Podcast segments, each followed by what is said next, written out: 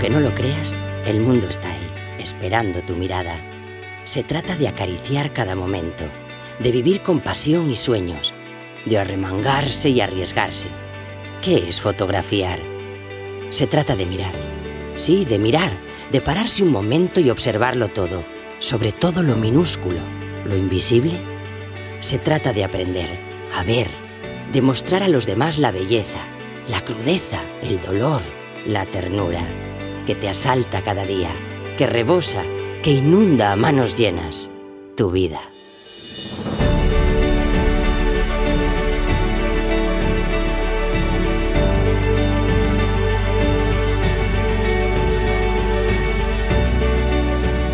La Escuela de Fotografía, episodio 138.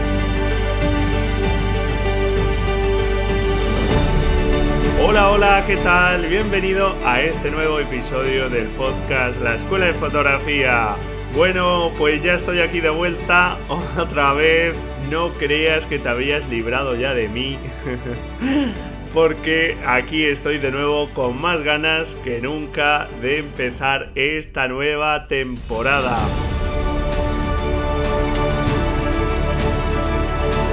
Ha sido sin duda una pausa más alargada de lo que tenía previsto. No creas que he estado de vacaciones todo este tiempo, que solo estuve realmente una semana, pero ha sido un verano bastante intenso. Teníamos previstas algunas cosas como era la mudanza a una casa. Ya llevamos años con esa intención, pero hace algo más de un año ya nos decidimos, mi mujer y yo, para que las niñas tengan un poco más de espacio. Teníamos previsto pues ese traslado, esa mudanza, pero bueno, pues también han surgido otras cosas como los problemas de salud de mis padres y bueno, pues eh, se han juntado esos sentimientos positivos de empezar un nuevo proyecto con esos sentimientos duros de ver cómo, bueno, pues tus padres empeoran y aunque es algo natural ese deterioro que se produce en las personas con la vejez, pues sin duda es algo duro. Y ahí van, ahí vamos, un poco a trompicones. Y mi deber ahora mismo pues es estar más con ellos naturalmente. Y así ha sido este verano y han requerido que estemos bastante más tiempo con ellos y para mí pues ha sido todo un placer estar con ellos como seguiré haciéndolo mientras pueda y mientras ellos estén con nosotros que espero que todavía pues sean bastantes años. Así que pues nada, eh, decirte que estoy encantado de volver que en esta nueva temporada tenemos que seguir aprendiendo mucha fotografía, que en el último episodio de la segunda temporada te decía que había que tener pasión por fotografiar y efectivamente en esta nueva temporada quiero que sigamos disfrutando de la buena fotografía y que cada vez más encuentres tu voz en la fotografía y disfrutes al máximo de este bonito medio de expresión que es la fotografía y para mí sería todo un placer si logro aportarte algo, aunque sea un granito de arena, para darte ese empujón y que sigas aprendiendo. Y en esta nueva temporada seguiremos, como no, con las entrevistas con esos fotógrafos invitados que tantos buenos consejos nos dan y de los que tanto aprendemos. Y también me gustaría que veas que la fotografía puede servirnos no solo para recoger y recordar momentos inolvidables, sino que nos puede aportar mucho más. Puede servirnos, por ejemplo, como medio de autoconocimiento. Nos puede servir para detenernos a observar un poco más el mundo, como te decía, esa nueva entradilla que espero que te guste con un texto mío que te invita pues a observar, a detenerte un momento y realmente ser más consciente de lo que ocurre a nuestro alrededor, ya no solo para la fotografía, sino para disfrutar más también de lo que nos rodea. Y también me parece interesante ver la fotografía no como algo estanco, sino como algo que podemos relacionar con otras formas de expresión como puede ser la literatura realmente nutrirnos de distintas fuentes no solo de fotografía y de imágenes, creo que es algo también muy interesante para enriquecernos a nivel personal y es algo que finalmente también podemos aplicar en nuestras creaciones. Así que esperemos que sigamos aprendiendo mucha fotografía esta nueva temporada. Me gustaría también que participes en todo lo que puedas, eh, aportando ideas, lanzándome tus preguntas, como no, también vamos a seguir con esos programas especiales de preguntas y respuestas. Puedes hacerme llegar también propuestas de fotógrafos o expertos en alguna materia que te gustaría que estuvieran por aquí. Yo intentaría que así fuese. Y también te animo a que participes de todas las actividades que vayamos proponiendo, por ejemplo, los retos fotográficos y que participes en el grupo de Facebook, que por cierto ya está abierto eh, la posibilidad de participar en el reto fotográfico número 35 sobre panorámicas. Este tipo de fotografías que puedes conseguir con algunas cámaras compactas llevan ya modo panorámico en el que moviendo la cámara se obtiene ese tipo de fotografías. Hay cámaras que pueden captar incluso directamente en un solo disparo en ese formato, pero lo más habitual es realizar distintas tomas con un poco de solape y después unirlas. Así que anímate y atrévete con esa panorámica, ese formato digamos que no es tan llamativo. Puedes hacerlo hasta el 21 de octubre. En la nota del programa te dejo el enlace para que veas cómo hacerlo. Y bueno, vamos a comenzar ya con el contenido del episodio un episodio que vamos a dedicar a un tema muy importante, la lectura fotográfica. Algo muy interesante que te puede servir no solo ya para interpretar mejor las fotografías que ves, las imágenes que ves, sino también para tus propias creaciones, como vamos a ir viendo en este episodio. Y espero también que aguante mi voz, que está un tanto tocada. Este episodio debería haberse grabado a principios de semana, pero he estado con la voz totalmente rota por un resfriado y sigo todavía con algunas molestias. Ya sabes que la garganta es un punto débil mío y que los cambios de tiempo pues al final siempre los sufro un poco. Pero bueno, aquí estamos, para mí es todo un placer estar de vuelta y vamos allá con esa lectura de fotografías. Un episodio que por cierto quiero dedicar a dos buenos oyentes, a Miguel Ángel Gómez y Silvia Romero, con los que he hablado ya en varias ocasiones de estas cuestiones de la lectura fotográfica, de las buenas, las malas fotografías, cuando podemos hablar de errores en las fotografías, que es algo que vamos a comentar hoy también, y es todo un placer dedicarles este episodio. Seguro que quieres crear estupendas fotografías, pero déjame que te haga una pregunta. Si quieres escribir un libro, ¿qué es lo primero que haces? ¿Te pones directamente a escribir o lo primero que haces es leer? Efectivamente, si quieres escribir, si quieres crear buenas fotografías, lo primero que tendríamos que hacer es aprender a leer, o por lo menos eso dice la lógica. Si aprendemos antes cómo funciona el lenguaje de las fotografías, de las imágenes, vamos a poder también usarlo en nuestra fotografía. Y ese lenguaje es el lenguaje visual. En el episodio 60 ya hablé del lenguaje visual. Propuse incluso un ejercicio que en la nota del programa te dejo el enlace a ese episodio y a las fotografías resultantes de ese ejercicio a partir de un texto de Julio Llamazares y si te interesa puedes echarle un vistazo. Pues en este episodio vamos a ver por qué es interesante que aprendas a leer fotografías. Vamos a hablar también realmente de las distintas capas de lectura que podemos ir añadiendo a una imagen desde el momento que la vemos y nos vamos a preguntar desde las cuestiones más básicas de qué es una fotografía para ir añadiendo, como te digo, niveles de información, de interpretación hasta los niveles más avanzados de esa interpretación. Vamos a hacer todo ese proceso de lectura. Haremos también la lectura de varias fotografías que puedes ver en el blog. Te dejo también el enlace en las notas del episodio porque en el blog tienes todas las imágenes que vamos a ir comentando aquí en este episodio e información ampliada. También vamos a hablar de las verdades y mentiras a las que nos puede llevar el lenguaje visual, también de esos errores que te comentaba que pueden tener las fotografías cuando hablamos de errores en las fotografías. Y por último también te voy a comentar algunas cuestiones a la hora de interpretar las imágenes de los grandes maestros de la fotografía por algunos comentarios que me llegan. ¿Por qué es importante aprender a leer fotografías?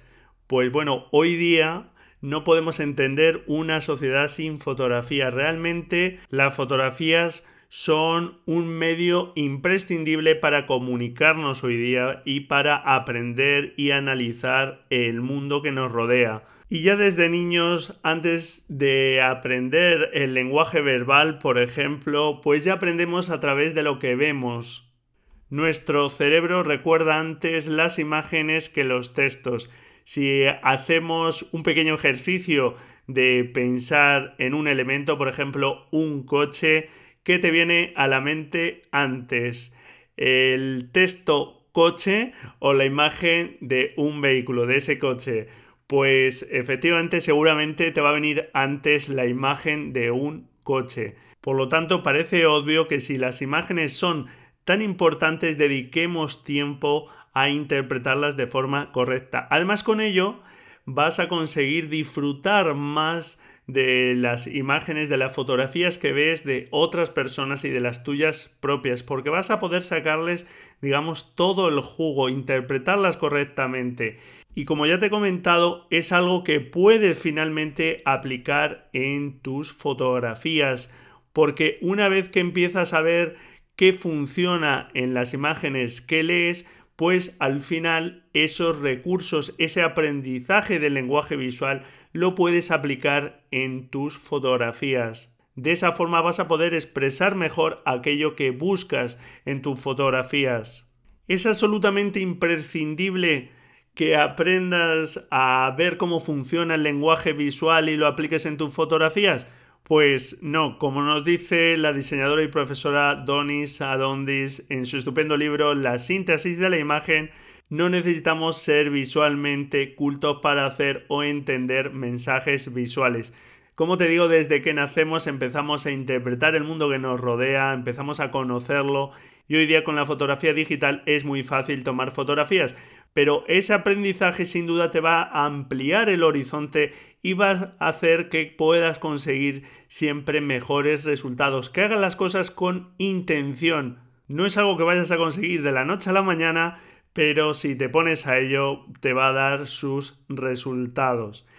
Y cuando hablamos también de lectura fotográfica, muchas veces pues eh, empiezan a aparecer conceptos relacionados en torno a la lectura fotográfica que quiero aclararte aquí de qué va este episodio y cuando hablamos de lectura fotográfica a qué me estoy refiriendo. Porque también se habla de análisis de una fotografía, de valoración de una fotografía y aquí con lectura fotográfica nos ceñimos a la interpretación que hacemos de una imagen cuando la vemos, quitando cualquier información añadida como pueda ser un título o un texto que acompañe a la imagen. Eso ya digamos que sería una información diferente a la que está en la imagen, que nos puede añadir o complementar lo que vemos o interpretamos en la imagen, pero ya sería añadido. La interpretación, por tanto, que vamos a dar aquí de lectura fotográfica es ceñirnos a lo puramente visual porque si disponemos de mucha más información, por ejemplo, conocemos quién es el fotógrafo, nos dan información de en qué momento histórico se realizó esa fotografía, tenemos información mm, técnica, por ejemplo, de con qué tipo de cámara, etcétera, pues toda esa información naturalmente es muy interesante, nos puede aportar mucha información y muchos datos relativa a la imagen y ayudarnos a interpretarla, pero digamos ya está fuera de la imagen y estaríamos hablando de un análisis de esa fotografía, aunque muchas veces, pues cuando se habla de análisis de la fotografía, se hace referencia más a ese proceso simplemente de lectura, no de tener pues eh, toda esa información añadida que podemos tener sobre la imagen. Por lo tanto, con lectura nos referimos solo a lo visual, a lo que se ve en la imagen, pero muchas veces análisis de una fotografía se refiere exactamente a lo mismo. Aunque como te digo, para mí el análisis de una fotografía sería disponer de mucha más información añadida. Y por último, el término de valoración de una imagen pues hace referencia al juicio de valor que se puede emitir sobre una imagen para valorar si cumple determinados criterios. Pero aquí hay que tener claro que esas valoraciones siempre son subjetivas, siempre son de una persona y que siempre deberían ser en base a unos criterios que se deberían conocer. Si no se conocen esos criterios, si no están marcados, cuando intentamos valorar qué son esos aciertos o esos posibles errores en una imagen, pues tenemos muchas limitaciones. Lo comentaremos un poco más adelante. En este episodio nos vamos a ceñir a esa lectura fotográfica a partir simplemente de la imagen que vemos, de lo visual. Y como te decía, ya que vamos a leer fotografías, vamos a preguntarnos desde el nivel más bajo de qué es una fotografía, qué es eso que queremos leer. Es algo que, bueno, nos vamos a preguntar de una forma un tanto teórica para discernir qué es, que puede parecer pues algo que, bueno, pues un poco aburrido, que no nos sirve para mucho, pero que es bueno tener presente qué es una fotografía. Pues según nos dice la Wikipedia, la fotografía es el proceso de obtener imágenes duraderas debido a la acción de la luz y las fotografías el resultado de ese proceso.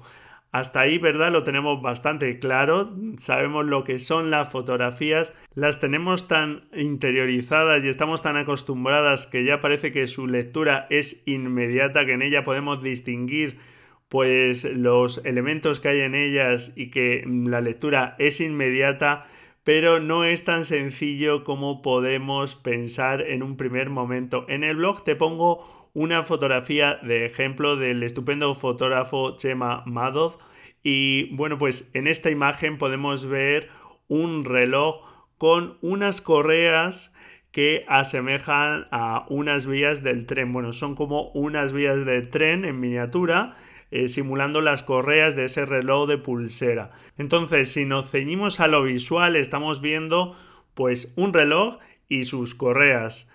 Pero ¿hay algo más en esa imagen? Por supuesto, después volveremos a esta imagen y de eso se trata, de interpretar no solo lo que estamos viendo, sino lo que nos puede estar contando un fotógrafo y por qué usa unos determinados recursos visuales u otros.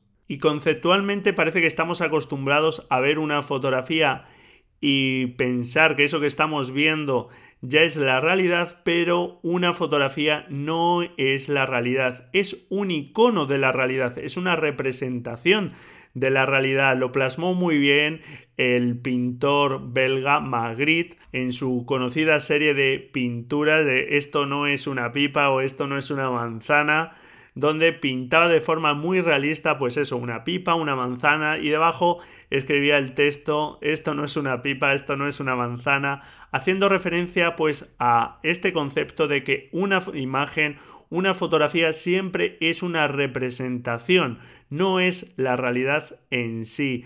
Y además en cada fotografía hay dos miradas al menos, la mirada del fotógrafo y la mirada nuestra como espectadores.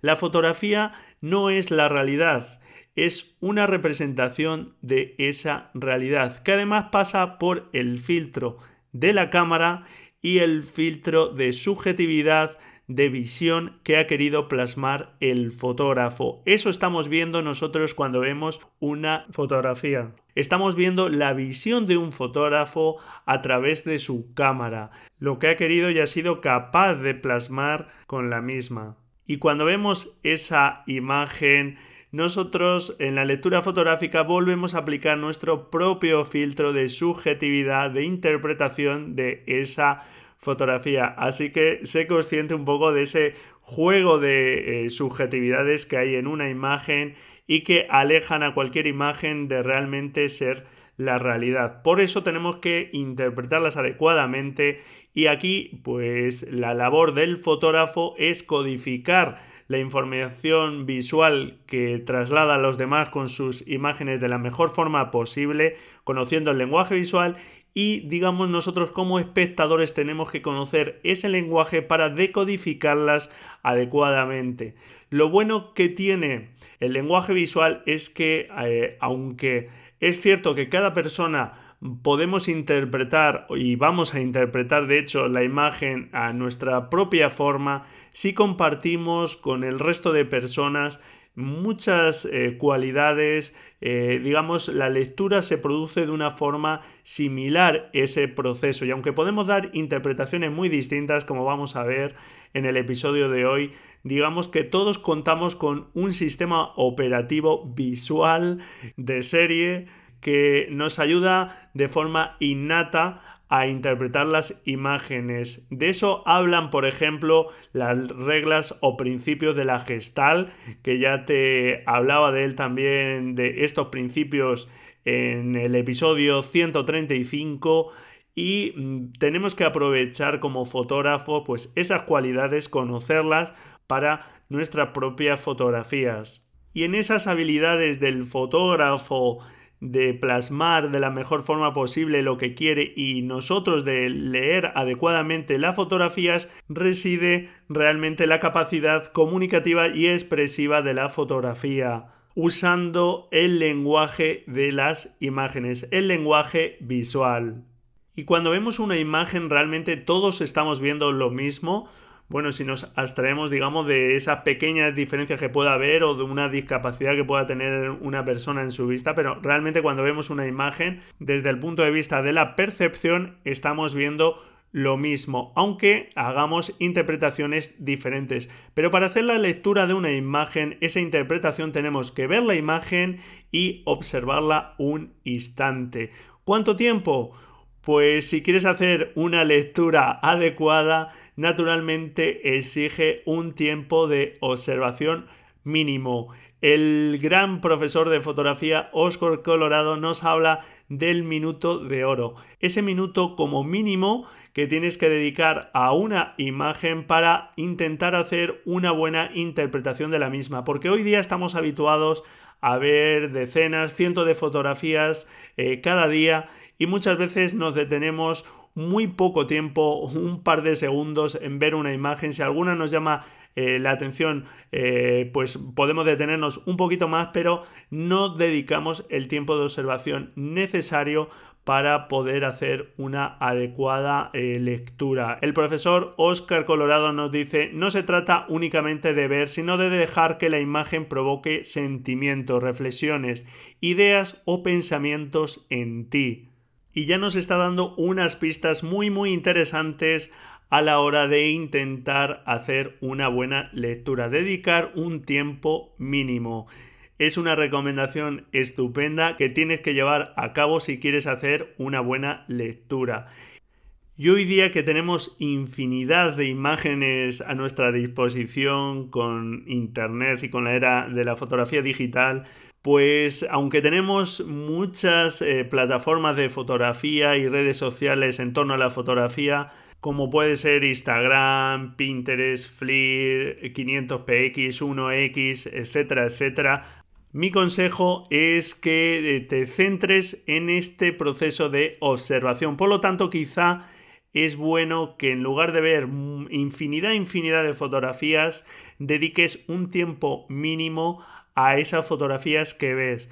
Y respecto a qué fotografías ver, pues en estas plataformas puedes ver fotografías de estupendos fotógrafos, sin lugar a dudas, pero creo que las fotografías de los grandes maestros de la fotografía pueden ser un punto de partida muy interesante para ir ampliando tu cultura visual e ir mejorando tus lecturas. No es que la lectura de esta fotografía sea especialmente sencilla porque eh, los maestros de la fotografía utilizan muchos recursos visuales, vamos a hablar de ello un poco más adelante, pero sin duda son estupendas imágenes que han pasado el filtro del tiempo, de las modas y que si están ahí es por algo, por alguna razón, porque la obra de ese fotógrafo merece la pena.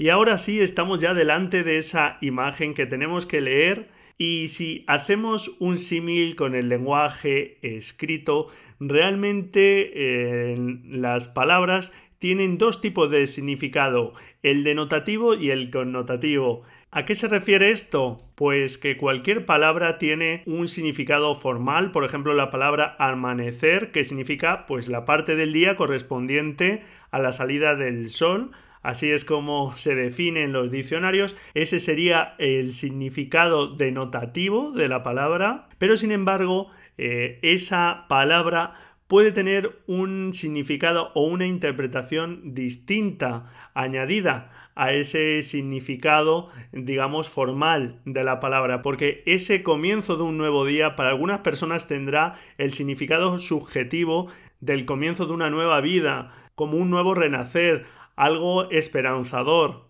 Este sería el significado connotativo, las connotaciones que tiene para nosotros esa palabra.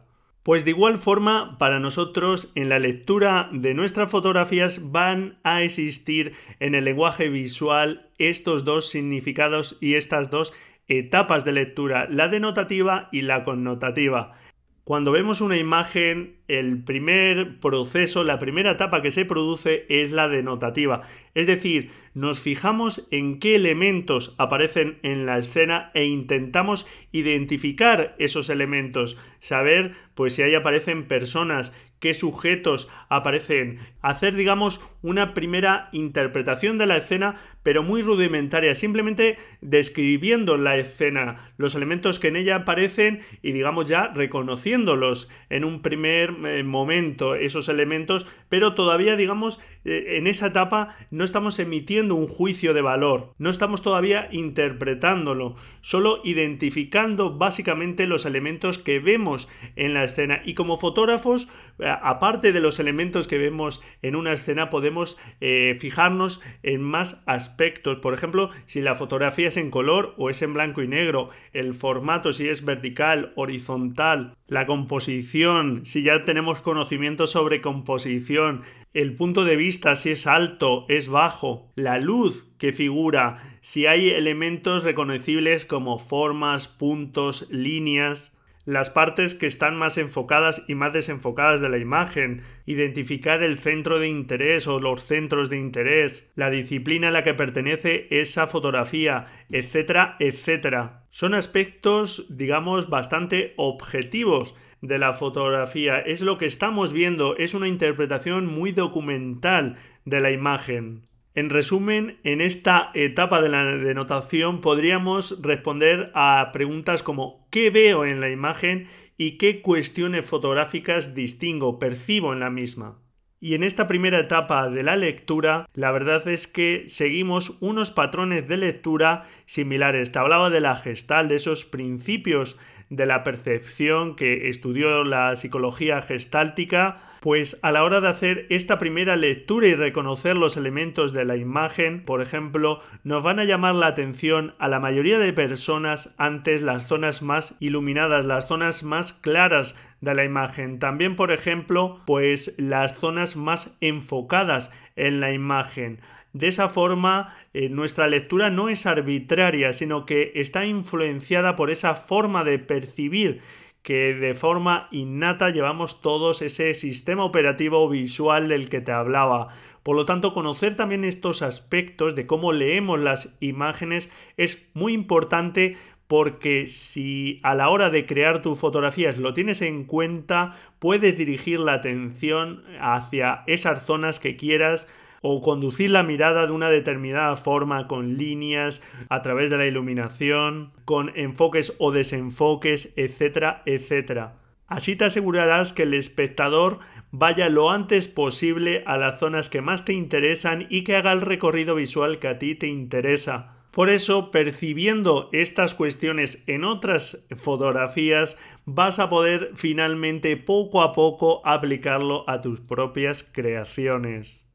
Y a esta primera etapa de lectura le sigue la etapa de connotación, que va muy seguida y que no somos conscientes de estos dos pasos, los hacemos seguidos naturalmente, pero primero es esa identificación de elementos y posteriormente hacemos una interpretación de esos elementos que hemos distinguido en la fotografía. Y aquí sí que entramos ya en un terreno mucho más personal, porque esa interpretación va a depender de muchos factores. Va a depender de nuestra cultura visual, va a depender de nuestro contexto social y cultural, incluso nuestro estado anímico.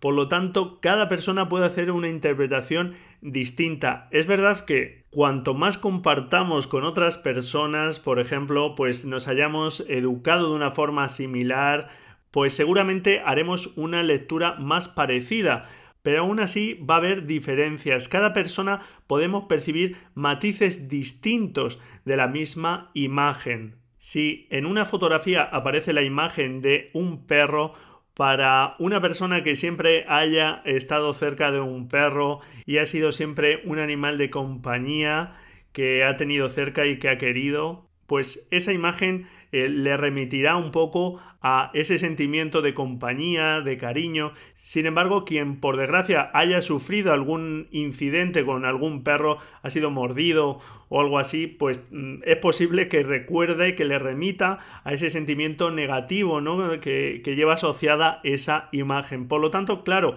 eh, aquí entran en juego todas nuestras vivencias personales, nuestra forma de ver y entender el mundo. Por eso digo que es una interpretación personal de esa imagen. No podemos ver el mundo a través de otros ojos, solo podemos verlo a través de nuestros propios ojos, de nuestra propia interpretación. Las preguntas que nos podríamos hacer en esta etapa son, por ejemplo, ¿qué me hace sentir? ¿De qué podría estar hablando esta fotografía? Hacemos referencia ya a esa interpretación, a lo que realmente me está contando a mí esta imagen, la información que le puedo sacar a esta imagen. Y realmente estas dos etapas, la de denotación y connotación, como te digo, las hacemos de forma rápida sin ser conscientes de ello, pero así ocurre en nuestro sistema de percepción e interpretación de las imágenes. Y a este proceso le tienes que dedicar, como ya te he comentado, un tiempo mínimo de observación y de pensar realmente en esos elementos que aparecen, fijarnos bien en esos elementos y ver qué nos están contando a nosotros. Tienes que dedicarle ese tiempo, ese esfuerzo para interpretar correctamente una imagen y sacarle todo el potencial. Porque no te tienes que quedar simplemente con lo evidente, lo que está ahí en una imagen, sino que tenemos que hacer ese esfuerzo de interpretar lo que está ahí y se habla de que una imagen tiene tres niveles de iconicidad. Te he dicho ya que una imagen no es la realidad, sino que es una representación de la realidad y hablamos de tres niveles de representación de esa eh, realidad. El primer nivel es el nivel representacional, que hace referencia a cuánto se parece una imagen a la realidad. Por supuesto, las fotografías tienen un nivel de representación muy alto porque se parecen mucho a la realidad. La pintura, por ejemplo, pues tendría un nivel de representación generalmente más bajo, aunque también hay pinturas realistas que parecen fotografías. Pero bueno, digamos que de forma general, pues eh, tiene menos detalle que una fotografía. Y este nivel es el que percibimos en la denotación de la imagen. Nos fijamos en lo que aparece en la imagen, distinguimos esos elementos que están en la imagen y los identificamos.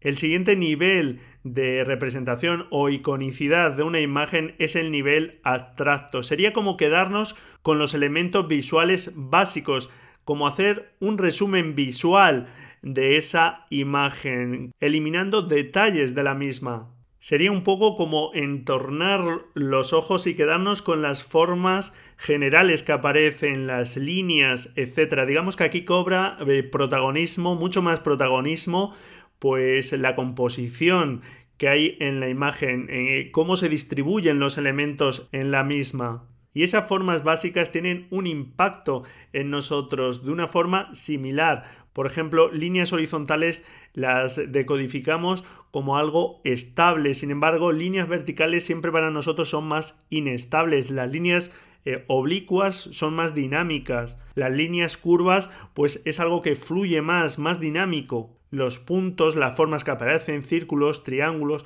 todo digamos que tiene una interpretación y un significado para nosotros del que no somos del todo conscientes, pero que está ahí. Identificar estos elementos también te ayudará a interpretar correctamente una imagen. Y el último nivel de representación de una imagen es el nivel simbólico.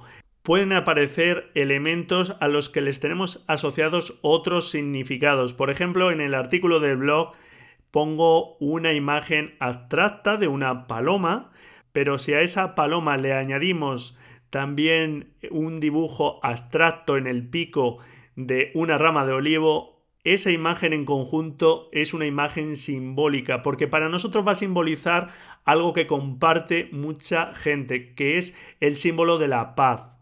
Y así pueden aparecer multitud de símbolos religiosos, eh, publicitarios, políticos, etcétera, que identificamos, que tenemos ya grabados internamente por lo menos muchas personas y que compartimos muchas personas y en las imágenes, en las fotografías, pueden haber elementos simbólicos. También tienes que esforzarte por percibir estos elementos. En el nivel representacional de una imagen estamos muy apegados a un elemento en concreto. Cuando nos vamos al nivel abstracto y al nivel simbólico, digamos que ya no nos fijamos tanto en ese elemento en concreto, en ese sujeto en concreto, sino que ya estamos dando otro tipo de cualidades. Por ejemplo, pues si aparece, pues eso, un animal, pensemos en ese pájaro, en esa paloma. En una fotografía estamos viendo a una paloma en concreto pero de forma abstracta estamos viendo a un animal que es un pájaro que en concreto podríamos ver esa forma de una paloma y que si además lleva algún otro elemento como esa rama en el pico simboliza otra cosa. Pues este tipo de símbolos más o menos evidentes en una imagen debes esforzarte por reconocerlos para no quedarte solo en el nivel representacional, en lo evidente, en lo que estás viendo en la imagen, sino lo que simboliza, lo que te puede llevar las formas que aparecen, los elementos o lo que puede simbolizar esa imagen.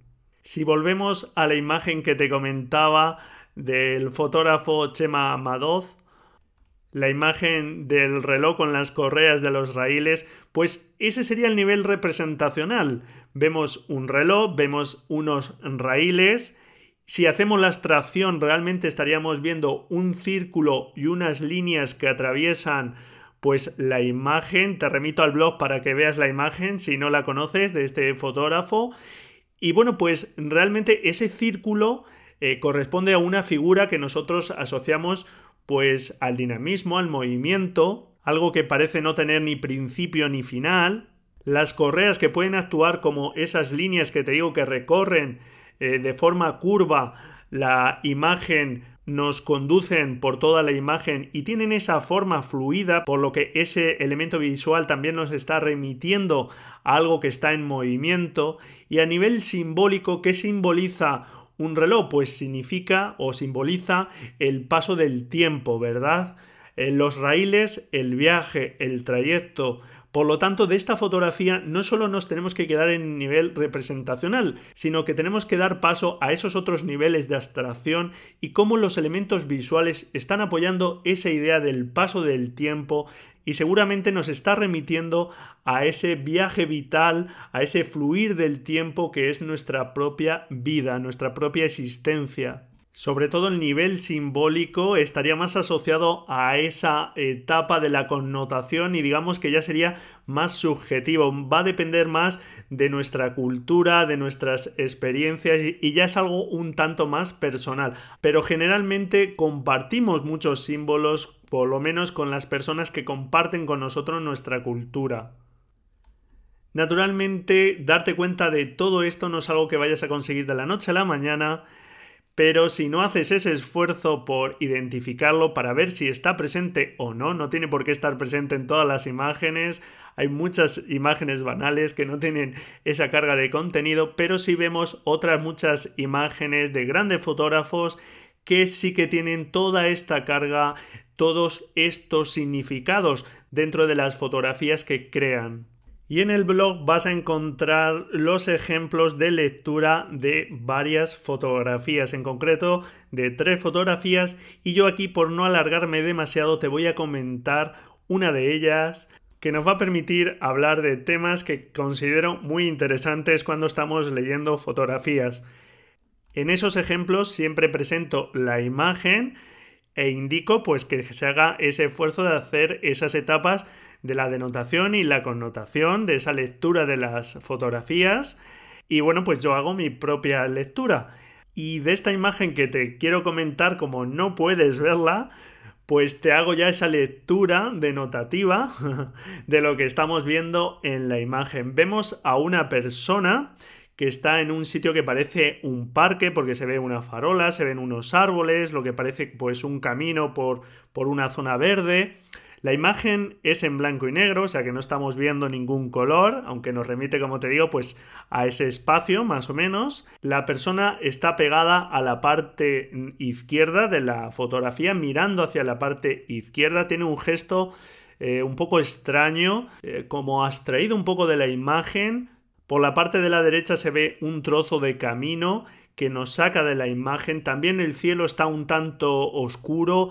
La verdad es que es una imagen oscura con una composición, como te digo, extraña porque la persona está muy en un extremo, está mirando hacia esa parte de la eh, imagen. La farola que aparece en la imagen está inclinada, lo que da sensación de que, bueno, pues la imagen entera está inclinada. Y bueno, pues todo es un poquito raro en esta foto, causa un poquito de extrañeza y esto es lo que vemos en la imagen. Ahora en lo denotativo, ¿qué me hace sentir esta imagen? ¿De qué trata esta imagen? Pues sin duda nos está hablando de esta persona, porque digamos es el elemento principal de la fotografía, aunque esté pues en una posición, como te digo, un tanto extraña en la imagen, no se aprovecha para nada esta regla de la mirada, lo de regla ya sabes que lo he comentado muchas veces, no son como tales reglas, pero digamos que la mirada nos saca de la imagen, por lo tanto también nos da esa extrañeza y para mí pues es una imagen eh, que me crea cierta tensión, me causa esa extrañeza y me habla pues de una persona un tanto extraña. Hasta ahí más o menos, si no conocemos a la persona que aparece en esta imagen y no sabemos nada más, pues hasta ahí lo que podemos más o menos leer. Y ahora de forma añadida te digo que eh, la persona que aparece es el pintor británico Francis Bacon y la fotografía es del también fotógrafo británico Bill Brand. Y resulta que este pintor británico fue conocido por sus pinturas figurativas, sus retratos deformados, inquietantes de las personas que retrataba y cuando tenemos esta información, pues resulta que la lectura que nos estaba dando esa fotografía, esa extrañeza, era un signo distintivo de este pintor. Por lo tanto, Bills Brand utilizó los recursos visuales que tuvo a su disposición para transmitir este mensaje. Y lejos de hacer una toma descuidada donde cada cosa parece que está ahí por casualidad, nada más lejos de la realidad, sino que él quería transmitir esa sensación y utilizó esos recursos. Y esto me sirve para hablarte de algo también muy interesante, porque todo aquello que parecían errores en la fotografía, como te digo, en una captura descuidada, resulta que no lo son para nada. Él usó esos recursos, esa imagen oscura y extraña, pues porque quería hablarnos de esa personalidad, de esa persona retratada, su mirada que está fuera de la fotografía, que no es, mm, digamos, nada habitual en un retrato. Quería hablarnos de esa persona peculiar en su forma de ver el mundo. Por lo tanto, como te digo, al final Resulta que en una fotografía cuando a mí me preguntan, oye Braulio, ¿podrías mirar mis fotografías y decirme qué errores ves en ellas? Pues a ver, Los errores, lo que hace buena o mala en una fotografía, o podríamos decir que es un error en una fotografía, todo depende de qué queramos transmitir. Por ejemplo, seguro que has oído que un horizonte caído es un error. Ah, mira, esa fotografía está muy bien, pero tiene el horizonte caído. ¿Eso es un error? Pues todo depende de lo que quieras transmitir. Si realmente lo que quieres transmitir es estabilidad, quietud, pues efectivamente un horizonte inclinado no es eh, lo mejor para transmitir eso. Pero si tú quieres transmitir inestabilidad, ese movimiento, pues efectivamente un horizonte caído va a apoyar ese mensaje. Por lo tanto, todo en una fotografía podrá ser visto como un error o no dependiendo de lo que quiera transmitir. Hay recursos visuales que apoyan determinados mensajes y otros que no lo apoyan. Se trata de conocer esos elementos y cómo influyen en nosotros, conocer el lenguaje visual. Un lenguaje que por desgracia no conocemos tanto porque generalmente se le presta mucha menos atención en los sistemas educativos, etcétera pero que como fotógrafos, si queremos mejorar nuestras fotografías y disfrutar más de la fotografía de otras personas, tenemos que forzarnos por conocer. Y tiene sus peculiaridades y sus límites. Por ejemplo, en el blog te pongo también la imagen de un fotógrafo estadounidense de Jim Goldberg de una serie suya llamada The Nursing Home, el hogar de los ancianos, donde, por ejemplo, en la imagen que incluyo, pues se ven a dos ancianos abrazados, sentados en sillas, se nota que bueno, pues tienen una movilidad reducida, están sentados en sillas de ruedas, pero los dos están abrazados y es una imagen pues simpática que despierta pues esa, como te digo, pues esa simpatía, eh, ese optimismo, ese buen ambiente entre los dos. Y sin embargo, pues eh, lo que hizo eh, este fotógrafo es, una vez hechas esas fotografías, eh, les dio unas copias impresas a los retratados para que escribiesen lo que les parecían esas fotografías. Y uno de estos ancianos escribe, parecemos amigos, nunca hablo con él. No tenemos nada que decirnos, no hay nada que decir, no somos como esta imagen. La fotografía parece de una lectura fácil, podemos entender esa amistad y efectivamente eh, percibimos ese mensaje. Está, digamos, bien plasmado en la imagen, pero no tiene por qué ser la realidad. Como ves, una fotografía es la visión de un fotógrafo y podemos llegar hasta donde podemos llegar. Ahora un texto escrito nos da una información distinta y podemos interpretar la imagen de forma distinta. Supongo que el fotógrafo pues les pidió que, que se abrazasen o que posasen y hicieron ese gesto de abrazo como si fueran amigos, pero no representa la realidad. Este ejemplo creo que es bueno para ver cómo un texto puede hacernos cambiar eh, la interpretación de una imagen. El lenguaje visual naturalmente tiene sus limitaciones y cuando se quiera especificar más concretamente el significado, pues es posible que se requiera de un texto. Y en ese debate texto versus imagen, ya sabes esa afirmación de una imagen vale más que mil palabras, que yo te puedo asegurar que no es cierta porque no todas las imágenes de comunicar lo mismo que pueden llegar a comunicar mil palabras. Si no están codificadas adecuadamente, de poco nos van a servir. Pero es que además este debate es absurdo porque simplemente son lenguajes diferentes que se pueden complementar o que se complementan perfectamente. Cada uno tiene sus virtudes y sus defectos y como fotógrafos tenemos que conocer el lenguaje de las fotografías, el lenguaje visual, para codificar y decodificar correctamente las imágenes. Y respecto a la interpretación que te decía de la fotografía de grandes maestros de la fotografía, y sabes que te aconsejo leer fotografías de estos grandes fotógrafos, pues también me llegan comentarios que a veces dicen, pues Braulio, yo es que veo estas fotografías y no termino de entenderlas, no me parece que tengan nada en especial. O comentarios de, oye, ¿por qué esta fotografía es una obra de arte? Yo no le veo tampoco nada en especial. Vamos a ver, aquí quiero comentar varias cuestiones. Primero, tienes que dedicar ese tiempo de lectura que te comentaba anteriormente. Si no tenemos la cultura visual necesaria para poder interpretar adecuadamente una imagen y además no le prestamos ese tiempo, es difícil que podamos llegar a interpretar la imagen adecuadamente. Segundo, un fotógrafo es considerado un maestro de la fotografía no por una fotografía en sí, sino por su obra fotográfica, por el conjunto, porque ha llegado a conseguir una obra fotográfica en la que es capaz de aplicar su propia visión. Y esa visión está aportando algo diferente a la fotografía. Tercero, no tiene por qué gustarte la obra de todos los fotógrafos, es más, lo normal es que no te guste es normal que te gusten la fotografía de aquellos fotógrafos que te sientes más identificado, pero eso no significa que tengan más o menos valor, ¿de acuerdo? Y por último, ¿qué hace que una fotografía sea una obra de arte? Pues aquí sobre fotografía y arte eh, creo que da para otro episodio y así será, ya lo hablaremos en otro episodio, pero una cosa es lo que a ti te transmita una fotografía que puede transmitirte algo y puedes sentirlo como una obra de arte otra cosa distinta es lo que eh, los expertos, los críticos de arte puedan decir y ponerse de acuerdo la mayoría en que una obra fotográfica puede ser calificada como una obra de arte. Y otra también la de los mercados, la de las galerías de arte, que tienen su propia concepción de qué es el arte.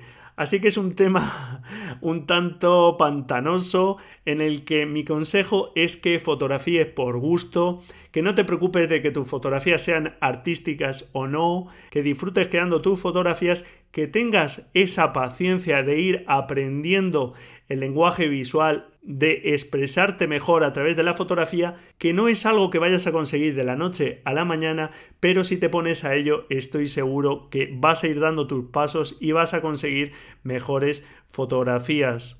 Y bueno, pues hasta aquí este episodio. Por no alargarme, no voy a hacer la sección de la agenda visual, aunque sí te comento muy de pasada dos exposiciones para ver y leer muy buenas fotografías. Una de ellas, que me la comentaba un buen oyente también, Antonio Cazorla, la exposición de Soul Letter, este fotógrafo estadounidense maestro del color, que se puede ver en la Fundación Fotocolectania en Barcelona y que ha estado pues abierta durante todo este verano y puedes todavía verla hasta este próximo 21 de octubre, una exposición que recoge unas 130 fotografías de este gran fotógrafo. Un poco justitos, pero todavía si puedes acercarte es una estupenda exposición. Y también otra exposición, esta del fotógrafo que hemos comentado hoy, de Chema Madoz, en la Galería Elvira González en Madrid, que estará abierta hasta el próximo 10 de noviembre. Así que ahí te dejo esas referencias. Si puedes acercarte a alguna de estas exposiciones, genial. Y bueno, pues hasta aquí este episodio. Ya sabes, esfuérzate en la lectura, no te quedes en lo evidente y termino con una cita de esta diseñadora que te comentaba de Donis Adondis que dice el visionario no se detiene ante lo evidente, ve más allá de los hechos visuales llegando a reinos mucho más vastos de significado. Así que como te comentaba en la nueva entradilla, arriesgate, esfuérzate por emprender este camino porque estoy convencido de que te va a dar muy buenos resultados. No de la noche a la mañana, no sin esfuerzo, pero si te pones a ello lo vas a conseguir. Y comenzamos esta nueva temporada de la Escuela de Fotografía. Muchísimas gracias por estar ahí al otro lado. Sin ti todo esto no tendría ningún sentido y nos escuchamos la próxima semana, si tú quieres, claro. Adiós.